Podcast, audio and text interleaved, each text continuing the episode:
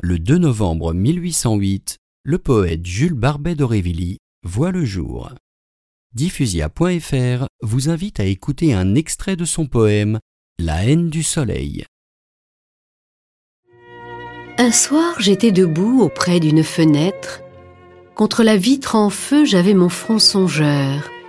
Et je voyais là-bas lentement disparaître un soleil embrumé qui mourait sans splendeur. C'était un vieux soleil des derniers soirs d'automne, globe d'un rouge épais, de chaleur épuisée, qui ne faisait baisser le regard à personne et qu'un aigle aurait méprisé.